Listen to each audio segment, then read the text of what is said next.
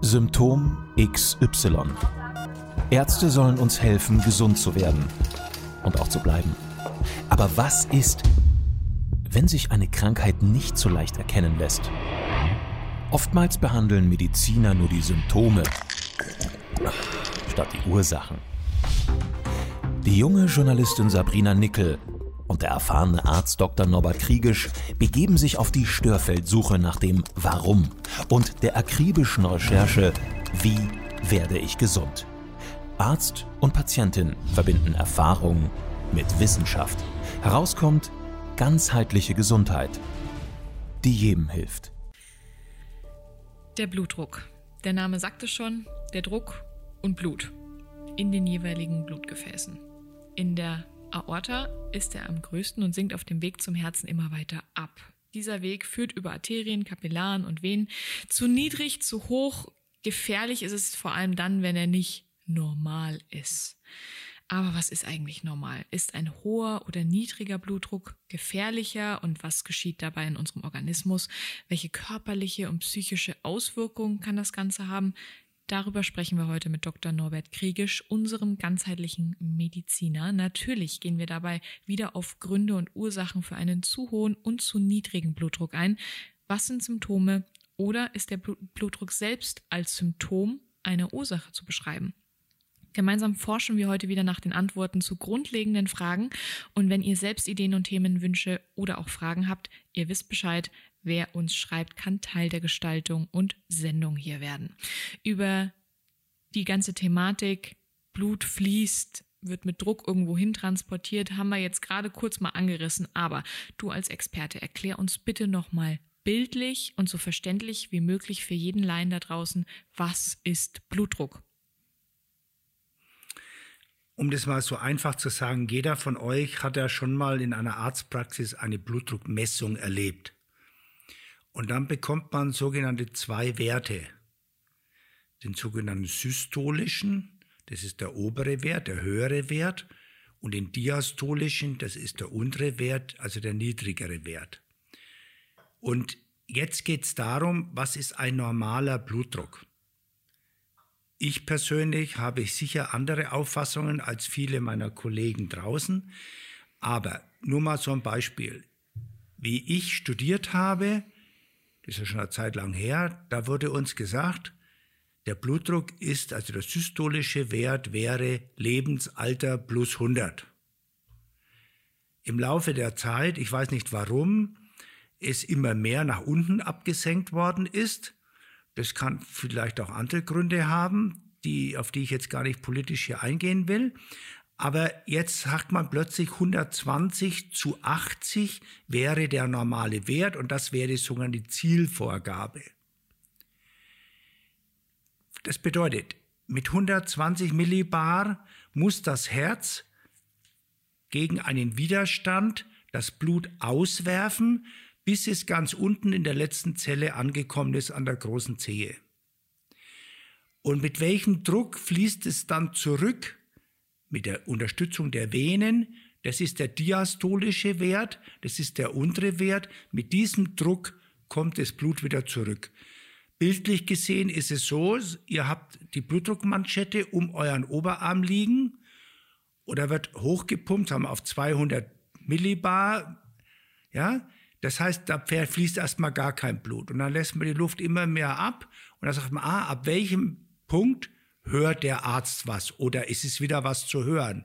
Das ist dann der erste Wert, der, der systolische Wert. Und dann lässt man immer mehr Luft ab, bis man nichts mehr hört. Und da, wo man nichts mehr hört, das ist sozusagen der diastolische Wert. Um das mal so ganz plastisch und einfach darzustellen. Das ist, was man unter Blutdruckmessung versteht. Perfekt. Danke für die Darstellung. Ich hoffe, jetzt kann sich jeder darunter was vorstellen. Ich denke schon. Und dann gehen wir auch direkt über zur nächsten Frage. Was ist denn der spezielle Unterschied zwischen Bluthochdruck und einem niedrigen Blutdruck? Was ist aus medizinischer Sicht vielleicht auch gefährlicher aus deiner Erfahrung heraus? Und was bedeutet das jeweils für unseren Organismus? Das ist das, was ich vorhin schon angedeutet habe es gibt mittlerweile Standards, wo man sagt, das ist ein normaler Druck und alles, was zu hoch ist über diesem Druck, ist nicht normal. Im Moment sagt man 120 zu 80. Aber jeder von uns kann sich vorstellen, wenn er sich aufregt, wenn er plötzlich eine sportliche Leistung vollbringt, dann muss er seinen Körper in eine Bereitschaft bringen, dass er schnell das Blut, in dem Fall sage ich es einfach mal die Sauerstoffträger, an alle Stellen bringt im Körper, wo sie gebraucht werden. Und es kann sein, dass das im Moment ein höherer Bedarf dort ist, dann braucht er einen höheren Druck, damit er da möglichst schnell das dahin bringt. Und das ist, deswegen ist der Blutdruck schwankend. Der ist nicht immer gleich. Und wenn man überhaupt einen Blutdruckproblematik feststellen will, dann muss man mindestens eine 24-Stunden-Blutdruckmessung machen, die wo ständig alle Viertelstunde der Blutdruck gemessen wird. Dann kann man einen sogenannten Mittelwert errechnen oder bezeichnen. Denn ich als Arzt erlebe doch ganz häufig, die Leute kommen zu mir, kennen mich noch gar nicht, sind aufgeregt, dann misst man zum Beispiel den Blutdruck und dann ist der plötzlich hoch. Dann sage ich, jetzt haben Sie aber einen hohen Blutdruck. Dann sagt sie, aber ich habe daheim ein Blutdruckmessgerät. Ich habe nie so einen hohen Blutdruck. Dann weißt du doch schon, dass das allein die Aufregung ist, dass der jetzt beim Doktor ist und da der Blutdruck gemessen wird. Deswegen sind einzelne Messungen für mich bei einer sogenannten Diagnose Hypertonie oder Hypotonie, also Überdruck oder Unterdruck, eigentlich nicht aussagekräftig sondern es sollten immer dann ein 24-Stunden-Blutdruckmessung sein, weil da stellt man plötzlich fest, wenn der wieder aus der Arztpraxis draußen ist, dann hat er wieder einen normalen Blutdruck. Das heißt, der Körper ist in der Lage, seinen Blutdruck selbst zu regulieren und wieder auf ein Normalmaß abzusenken. Sehr wichtiger Hinweis, den du hier gibst. Jetzt gehen wir aber trotzdem mal davon aus, dass wir das über 24 Stunden getrackt haben, dass das analysiert wurde und tatsächlich eine, ich nenne es jetzt mal Störung in Anführungsstrichen, besteht, dass der Blutdruck ständig zu hoch oder zu niedrig ist. Was bedeutet das in unserem Körper? Warum würde unser Körper auf einmal entscheiden, zu viel Druck oder zu wenig Druck die ganze Zeit weiterzugeben? Oder ist das tatsächlich einfach eine nicht funktionierende Systematik? Ja, das ist eine nicht funktionierende Regulation, würde ich mal so sagen. Der Körper ist nicht in der Lage, seinen Blutdruck auf ein, in dem Fall abgestecktes Maß zu halten. Und ich habe es vorhin schon gesagt, wie sich das in den letzten 30 Jahren oder 40 Jahren plötzlich verändert hat. Das plötzlich, was ist ein normaler Blutdruck? Ja? Wenn einer jetzt plötzlich 140 zu 80 hat, ist er schon nicht mehr normal. Also das halte ich für sehr fraglich. Aber was gefährlich sind, sind Blutdruckspitzen. Blutdruckspitzen, wenn du plötzlich 200 zu 110 hast oder sowas. Das sind gefährliche Blutdrücke, weil wenn der Blutdruck hochschießt, bedeutet es ja, entweder es muss eine Behinderung sein. Stellt euch doch mal einfach vor, Ihr habt ein Gefäßsystem und eine, ein Gefäß wird, also ein, ein Rohr wird enger. Was muss ich haben, damit ich am hinteren Ende auch noch den gleichen Versorgung habe? Ich muss vorne den Druck erhöhen, damit es durch diese Veränderung, durch diese Verengung durchkommt. Und das können unterschiedliche Sachen sein. Das können Gefäßablagerungen sein, Verkalkungen sein und so weiter. Und dadurch muss der Körper den Druck erhöhen. Und da fängt es bei mir jetzt schon an, also bei mir jetzt als Ganzheitsmediziner an, drüber nachzudenken. Was habe ich denn? Auf der einen Seite ist die Gefahr, dass wenn ich einen hohen Blutdruck habe oder Spitzen habe, dass ich plötzlich irgendwelche Gefäßgerinnsel ablösen oder Kalk ablöst, weil der Druck plötzlich sich erhöht. Dann kann es zu sogenannten Herzinfarkten, Schlaganfällen oder zu sowas kommen. Das ist die Angst der Kardiologen und der, der Ärzte, die letztendlich sich immer um den Blutdruck kümmern. Auf der anderen Seite ist es natürlich auch so, dass ich, wenn ich älter werde, meine Gefäßmuskulatur sich verändert. Das kennt jeder. Wenn die Le äh, alten Leute, die haben auch nicht mehr so funktionsfähige Muskeln, die müssen viel mehr trainieren, um das alles zu haben. Und da wird auch die Gefäßmuskulatur starrer. Das heißt, ich kann auch nicht mehr mein Blut so gut zurückpumpen von den Beinen bis zum Herzen, weil die Gefäßmuskulatur nicht mehr so wie eine ja, die, äh, sie, sie mit hochpumpt. Das heißt, ich muss theoretisch eigentlich einen höheren Druck haben, damit ich wieder das alles wieder zurücktransportieren kann. Deswegen ist für mich jetzt als Allgemeinarzt, der viel mit älteren Leuten auch zu tun hat, oft ein sehr schwieriges Aufgabengebiet herauszufinden, was ist für den jetzt der richtige Blutdruck. Den auf 120 runterzubringen, habe ich oft praxislos ins Altenheim gehen, da sitzen die alle teilnahmslos da, weil in allen der Blutdruck auf 120 runter ge, ge, äh, ge, gereguliert wird und dann langt die durch Kopfdurchblutung nicht mehr auf. Dann sind die nur noch müde, kommen nicht mehr von einem Stuhl zum nächsten. Da habe ich eben eine andere Auffassung. Ich, den alten Leuten lasse ich einen viel höheren Blutdruck im Normalfall. Einem jüngeren, da ist es nicht so. Also das nur, dass man sieht, wie unterschiedlich die, die Wertigkeit dieser sogenannten Richtwerte ist.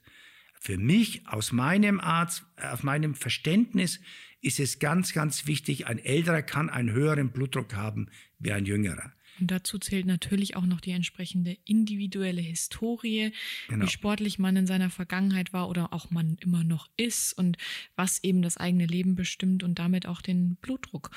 Und du hast es gerade angesprochen. Eigentlich ist auch hier wieder Blutdruck als Symptom zu verstehen. Genau. Und die Ursachen dafür sind wieder sehr, sehr, sehr verschieden und vielzählig. Es gibt Ablagerungen, es gibt verengte Blutgefäße und, und, und. Die Frage ist jetzt natürlich, gibt es Dinge, die wir darf bei allen Ursachen beachten könnten, damit so etwas erst gar nicht begünstigt wird? Und ähm, wenn ja, was ist das natürlich und wie kann ich vor allem gut vorbeugen? Ich meine, die klassischen Risikosachen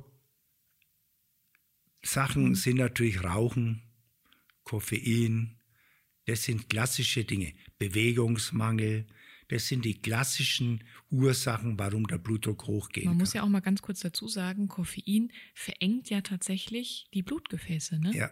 Also das ist ja genau das, was dann am Ende dazu führt, dass unser Blutdruck steigt. Ja. Was ja eigentlich so perfide ist, dass wir uns das jeden Tag zuführen, oder? Ja, das hat was anderes damit zu tun, weil Koffein der Gegenspieler vom Stresshormon ist. Und man, das hat was auch mit der Kopfdurchblutung zu tun. Und äh, wenn die Leute müde sind, dann langt die Kopfdurchblutung oft nicht aus und dann sind sie müde. Also nimmt man Koffein, sozusagen das, das Gefäß kurzfristig äh, enger stellen, damit der Blutdruck höher geht, um das, um sozusagen wieder eine bessere Kopfdurchblutung Sauerstoffversorgung im Gehirn zu haben. Also das ist für mich die Erklärung. Aber in den meisten Fällen, ihr müsst ja bloß mal auf eure Diagnosen schauen. Da steht, früher hat man noch was hingeschrieben. Da hat man geschrieben, Bluthochdruck wegen äh, Gefäßveränderung. Aber in den aller, allermeisten Fällen heißt es dann essentieller Hypertonie. Das heißt, man weiß nicht, was die Ursache ist. Ja? Das ist das, was, was dann als Diagnose oft drin steht. Aber man muss auf jeden Fall, wenn man wirklich unter Bluthochdruck hat, dann muss man auch nach Ursachenforschung gehen. Das könnte zum Beispiel, das machen ja auch viele Ärzte, die im mit Ultraschall die Gefäße ab, abchecken, ob da eine Verengung ist. Denn wenn da eine Verengung ist, dann ist es eine echte Ursache. Da muss der Blutdruck hoch sein, weil sonst kann er die hinterher nicht mehr mit Sauerstoff versorgen. Ja?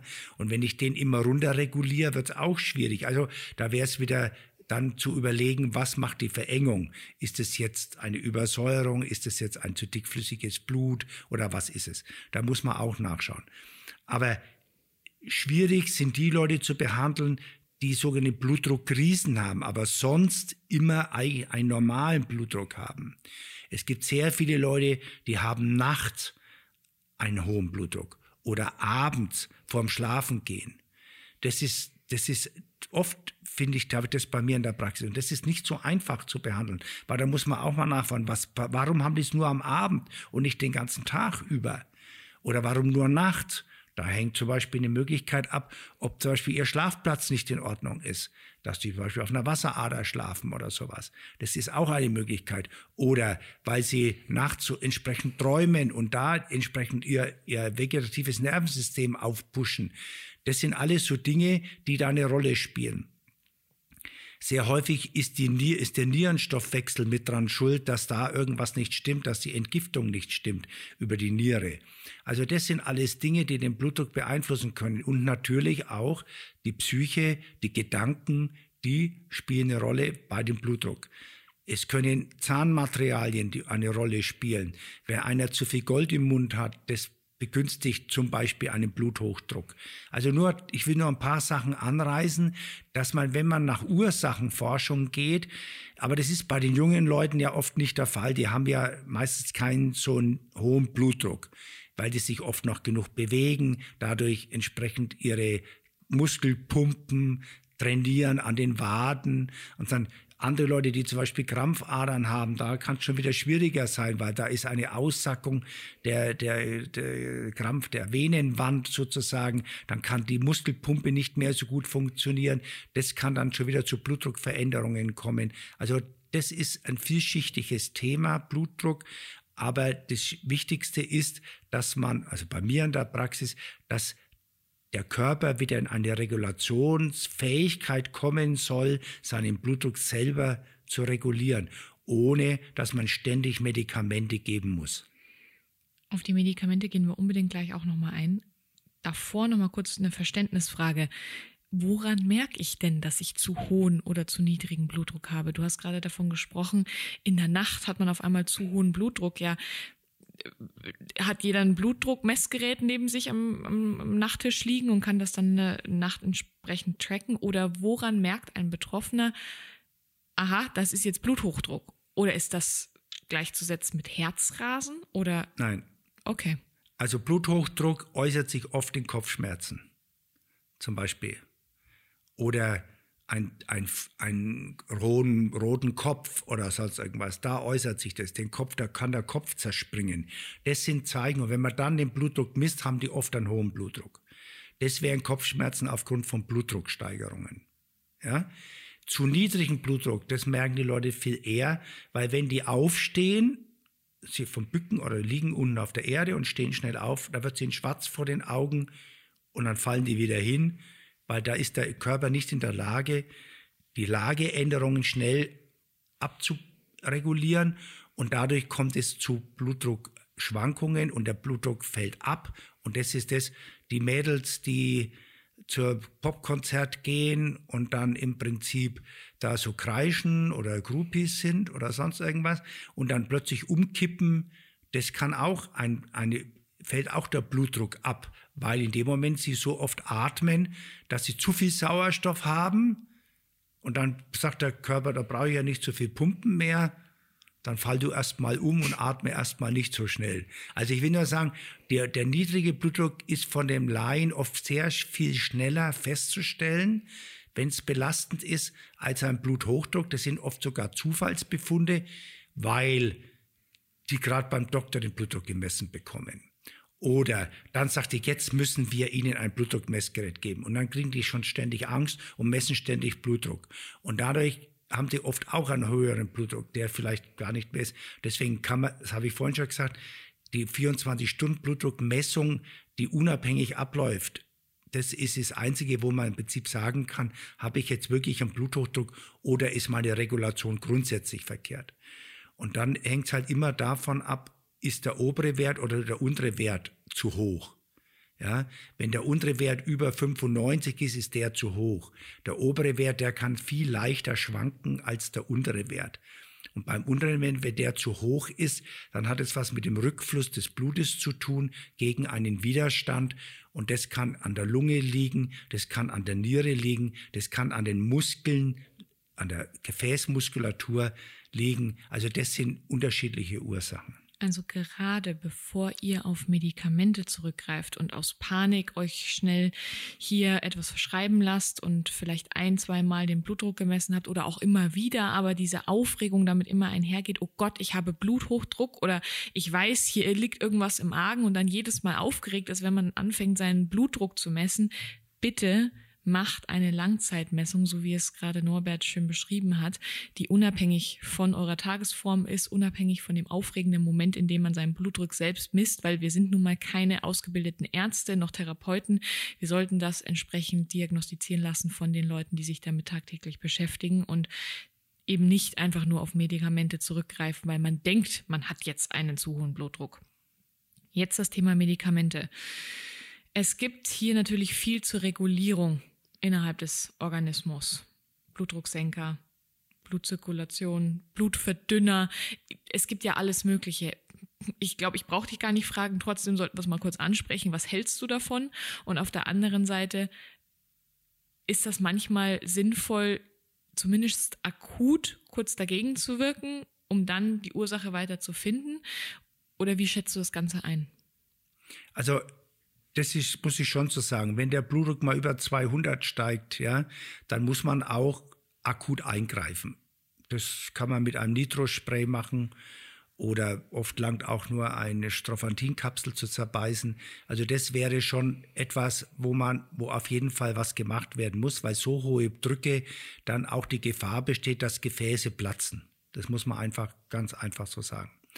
Aber wenn es immer wieder der Fall ist, dass so Blutdruckkrisen kommen, dann muss man schon auf die Suche gehen und nicht einfach nur ein Mittel nehmen. Äh, in unserer Medizin ist es halt leider so, dass wir immer nur das Symptom, also den Blutdruck, behandeln. Und dann gibt es halt die klassische Serie, die Fünfer-Serie, sage ich immer, die die, die, die, die die Patienten ständig einfach verschrieben bekommen. Das ist ähm, Blutdrucksenker, ob das jetzt ACE-Hämmer sind oder andere Sachen. Dann gibt es äh, Blutverdünner, dann gibt es Cholesterinsenker, dann gibt es Entwässerungstabletten und dann gibt es Beta-Blocker. Das ist die Fünfer-Serie, die fast immer von den Kardiologen verschrieben wird. Ob die es jetzt wirklich alles brauchen oder nicht, das wird automatisch so verschrieben. Wir haben in einer vorigen Sendung schon mal gesprochen über Demenz. Da fragt keiner nach, bei, bei Cholesterinsenker laufe ich in die Gefahr, eben in eine Demenz zu geraten. Nehme ich zusätzlich Q10 ein oder sowas. Also nur mal auf sowas aufzupassen. Bei manchen Leuten ist es wichtig, dass sie ein Blutdruckmittel nehmen, aber bei vielen, bei ich sag mal, bei 60 bis 70 Prozent würde es wirklich langen, auf die Ernährung, in der Ernährung was zu verändern. Bewegungstherapie zu machen, Entspannungstraining zu machen. Und dann sind die meisten von denen können ihren Blutdruck ohne Medikamente regulieren. Also das ist ganz klassisch naturheilkundlich, kann man sehr, sehr, sehr viel machen dabei. Also nur, es ist halt anstrengend, man muss was verändern und kann nicht einfach nur jeden Morgen eine Pille einwerfen. Also das ist, das spielt einfach eine große Rolle und ich glaube, dass hier mit der Bequemlichkeit der Menschen die, die Leute, die das verschreiben, die wollen denen ja helfen. Das ist ja nicht da, dass die nicht denen helfen wollen und denen was Böses wollen. Die wollen denen ja helfen. Aber eigentlich wäre es viel sinnvoller für den Gesamtorganismus, wenn man wirklich an die Regulation herankommt, dass jeder Körper wieder in seine eigene Regulation kommen kann, ohne von außen ständig etwas zuzuführen. Denn die Ent Giftung dieser Mittel ist ja auch, spielt ja auch wieder eine Rolle. Nicht nur die der eine Entgiftung, bekommt auch auf Bluthochdruckmittel, bekommt er Husten, der dritte bekommt Kopfschmerzen. Verstehen? Das, das sind alles Dinge, die ja auch eine Rolle spielen. Die haben ja Nebenwirkungen auch. Und je weniger ich von dem Zeug nehmen müsste, umso besser wäre es. Definitiv. Du hast alles angesprochen, was ich noch hätte ansprechen wollen. Also wie kann man das Ganze vorbeugend natürlich behandeln? Auf der anderen Seite auch eben ohne Medikamente dagegen wirken. Ernährung, Bewegung, ganz, ganz wichtige Themen. Kann man natürlich nicht früh genug damit anfangen. Auf der einen Seite, auf der anderen Seite eben aber auch nicht spät, zu spät damit anfangen, denn selbst bei akuten Fällen hilft es, ich meine, es ist ja wohl logisch, wenn wir uns bewegen draußen, ähm, dass Blut gepumpt werden muss, damit wir überhaupt einen Fuß vor den anderen setzen können und dass da was passiert, das uns langfristig hilft, auch entsprechend den natürlichen Fluss zu stärken. Trotzdem darf man nicht außer Acht lassen, viele der Betroffenen haben natürlich Angst vor den Extremfällen. Blutdruck kann langfristig zu Herzproblemen führen und auch einen Schlaganfall verursachen. Kann man da vielleicht ein bisschen, ich möchte um Gottes Willen nicht, nicht das Risiko jetzt kleinreden, aber vielleicht kann man da ein paar beruhigende Worte an die Zuhörer wenden, dass nicht sofort einmal hoher Blutdruck sofort zu einem Schlaganfall führt. Gibt es da Zusammenhänge, die du beobachten konntest, die uns generell so ein bisschen die Angst davor nehmen, dass einmal hoher Blutdruck und ich sterbe sofort nicht unbedingt in Zusammenhang stehen müssen? Mit Sicherheit. Man muss mal wissen, als alter Arzt darf ich das sagen, die Ärzte leben von der Angstmacherei. Das ist eigentlich der Grund, warum den Leuten immer Angst gemacht wird, weil sie damit ständig Kundschaft wieder haben, die immer wieder kommen. So, das ist mal das eine. Das andere ist, dass ich den Leuten wird eigentlich abtrainiert, auf ihren eigenen Körper zu hören und ihr eigene, auf ihren eigenen Körper zu vertrauen.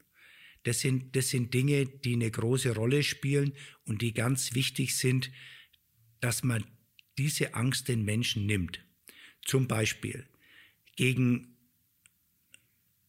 Schlaganfall und, und Herzinfarkt Vorbeugung wird in den meisten Fällen überhaupt nicht drüber nachgedacht, dass das auch mit der Dickflüssigkeit des Blutes zu tun hat. Da heißt es immer, ich nehme ja Blutverdünner. Blutverdünner, keines dieser Mittel verdünnt ihr Blut. Die versucht nur, das Aneinanderklumpen der Blutkörperchen zu verhindern. Aber eine Blutverdünnung macht es nicht. Wenn ich einen Hämatokritwert habe, bei, ich habe letztens einen Patienten hier gehabt mit 55 Prozent Zellen und 45 Prozent Flüssigkeit. Ja, stellt euch doch mal vor, was soll denn da noch fließen? Wenn man das, denkt, das bleibt, dass wir eigentlich das bleibt von allein schon sollten. stehendes Blut. Mhm. Ja, dann, dann, obwohl er Blutverdünner nimmt, dann sage ich, also das ist für mich keine Möglichkeit einer Behandlung. Da sage ich, es ist viel sinnvoller, zum Beispiel in dem so einem Fall einen Aderlass zu machen und eine Infusion reinzumachen. Der, der Wasserhaushalt, der, der Flüssigkeitshaushalt spielt eine große Rolle. Wenn, sie, wenn das ausgeglichen ist dann, und genug Wasser getrunken wird oder Flüssigkeit getrunken wird, dann ist die Gefahr eines Schlaganfalls und Herzinfarkts schon viel, viel geringer. Wenn, sie eine bewegt, wenn die Bewegung, die Sauerstoffaufnahme entsprechend ist, ist die Gefahr wesentlich gering. Dann hat zwar eine Blutdruck Steigerung mal, weil man sich aufregt, ist nicht sofort gleichzusetzen mit einem Schlaganfall. Die Gefahr ist nur, wenn ständig der Blutdruck hoch ist, weil dann eventuell die Herzmuskel zu groß werden muss, weil es immer gegen einen Widerstand ist. Das ist wie beim Sportler auch. Das ist etwas, der Lungendurchfluss kann sich verändern. Das ist schon eine Gefahr. Aber die Gefahr besteht eigentlich eher darin, dass sich Gefäßablagerungen im Lauf der Zeit machen, weil diese, wie soll ich sagen, diese Risikofaktoren, die für Bluthochdruck sind, sind natürlich auch die gleichen Risikofaktoren, die für Herzinfarkt und Schlaganfall da ist. An denen muss man was tun. An deine Ernährung musst du rangehen. An deine Bewegung musst du rangehen. Dann kommst du gar nicht in die Phase hinein, dass, dein, dass du eine Gefährdung hast für Herzinfarkt und Schlaganfall. Das ist doch das Entscheidende. Doch nicht glauben, der Blutdruck alleine ist dafür verantwortlich, dass du einen Herzinfarkt hast. Das stimmt überhaupt nicht. Das sind andere Dinge noch nicht. Wenn du übersäuert bist, lagert sich Kalk in deinen Gefäßen ab. Wenn du nicht übersäuert bist, lagert sich auch kein Kalk ab. Und dann brauchst du auch keine Angst haben in der Richtung. Und wenn deine Dickflüssigkeit des Blutes in Ordnung ist, dass die Männer zwischen 40 und 42 Prozent Hämatokrit haben, die Frauen 38 bis 40, dann habe ich in 35 Jahren bis jetzt bei den Patienten, die ich behandle, bis jetzt eigentlich noch keinen Herzinfarkt und keinen Schlaganfall erlebt. Ich sitz hier die ganze Zeit und nick und nick und nick und nick. Also mein Kopf wackelt die ganze Zeit von oben nach unten und ich bin einfach nur begeistert, dass Norbert das mal so auf den Punkt gebracht hat, weil es geht darum, ganzheitlich vorzusorgen, unsere Gesundheit zu stärken, unserem Organismus was Gutes zu tun und viel früher anzusetzen als ich habe Schlaganfallrisiko oder ich denke, ich habe jetzt ein erhöhtes Risiko, weil ich mal einen hohen Blutdruck hatte oder ich habe ständig mit hohem Blutdruck zu kämpfen, gebe mich damit zufrieden, nehme Medikamente. Das ist keine Langzeitlösung. Man muss tatsächlich nicht nur früher anfangen, sondern tatsächlich auch an seinem Lebensstil etwas verändern. Und Norbert hat das auch so schön gesagt, so weh wie das tut und so nervig wie das manchmal ist, das bedeutet Arbeit, das bedeutet Zeit, das bedeutet Nerven, aber möglicherweise verspricht es ein längeres Leben. Und da muss jeder selbst die Entscheidung fällen. Jeder ist für seine Gesundheit selbst verantwortlich. Er kann die Entscheidung und die Verantwortung nicht an Ärzte übertragen. Der Arzt, ob der Kardiologe ist oder was auch Internist ist, der versucht ihm in der jetzigen Situation zu helfen, weil er Angst hat, es könnte noch schlimmer werden. Aber es fängt viel, viel, viel früher an bevor das anfängt, da kann jeder von uns doch selber was tun. Und wie viele Blutdruckpatienten habe ich schon gehabt, die, wenn sie angefangen haben, plötzlich ihre Ernährung umzustellen, ihre Bewegung zu machen, wie sich plötzlich der Blutdruck von alleine reguliert. Und dann jetzt noch die abschließende Frage einmal nur, um eben das Thema auch entsprechend nochmal von hinten aufzurollen. Was muss ich trotzdem möglicherweise beachten, wenn ich jetzt weiß, ich habe, ich habe das messen lassen, ich habe zu hohen Blut, Blutdruck oder auch zu niedrigen Blutdruck. Ich muss jetzt was verändern, ist klar, ich muss an die Ursache ran, aber soll ich gerade bei Bluthochdruck trotzdem besonders Stress vermeiden, besonders hohe Aktivitäten, also die zumindest die Herzrate dann extrem erhöhen? Darf ich ähm, bei zu niedrigem Blutdruck vielleicht ähm, mir nicht zu viel Ruhe gönnen? Wie ist das im Verhalten im täglichen Leben? Also der, der zu niedrigen Blutdruck hat, der ist ja relativ einfach zu behandeln, sage ich jetzt mal so. Der bräuchte eigentlich nur jeden Morgen ein bisschen Rosmarinöl an seine Fußsohle zu, zu reiben, dann kann er seinen Blutdruck schon mal ein bisschen anheben. Ganz einfach. Der unter, leicht unter so Blutdruckspitzen neigt, der sollte meiner Ansicht nach öfter ein sogenanntes ansteigendes Fußbad machen, weil er damit die Gefäße weit stellt und dadurch er nicht Verengung der Blutgefäße durch Muskulaturverkrampfung macht. Dadurch wird der Blutdruck auch nicht. Wenn er mehr unter Stress steht, muss er mehr darauf aufpassen, dass er sein vegetatives Nervensystem runterfährt, dass er nicht so leicht in Verkrampfung kommt, ja, dass er genug ausreichend Magnesium zu sich nimmt. Das sind alles Dinge, die schon vorbeugend helfen, dass sein Blutdruck nicht unbedingt immer in so Spitzen reinkommen.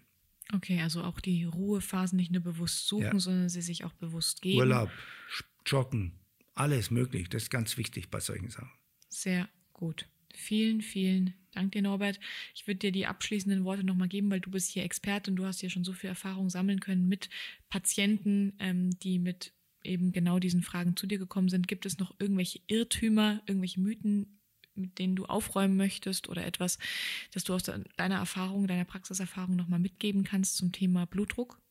Nee, das habe ich am Anfang schon gesagt. Also ich bin der Meinung, dass ein älterer Mensch auch einen höheren Blutdruck haben darf und der jüngere Mensch rechtzeitig anfangen sollte, wenn er in die Gefahr läuft, diese Risikofaktoren zu haben, aktiv was dagegen zu tun, dass er nicht einfach das alles nur so weiterlaufen lässt und dann hinterher, wenn sich dann schon Veränderungen in den Zellen und überall abgespielt haben, dann glaubt, er kann wieder alles auf Null zurückschrauben. Das ist nicht immer so einfach und deswegen sind die Ärzte natürlich auch angehalten, ihm da was zu sagen. Aber die meisten Ärzte haben ja gar keine Zeit, ihm eine Lebensberatung zu geben, was er jetzt tun soll, sondern die wollen ihm halt helfen und geben ihm einfach ein paar Medikamente. Aber da tun sie für mich nicht dann Angriff gegen die Kollegen, sondern für mich eigentlich nicht das Richtige, weil sie ihn eigentlich noch bequemer machen und sagen, jetzt leb einfach so weiter wie bisher.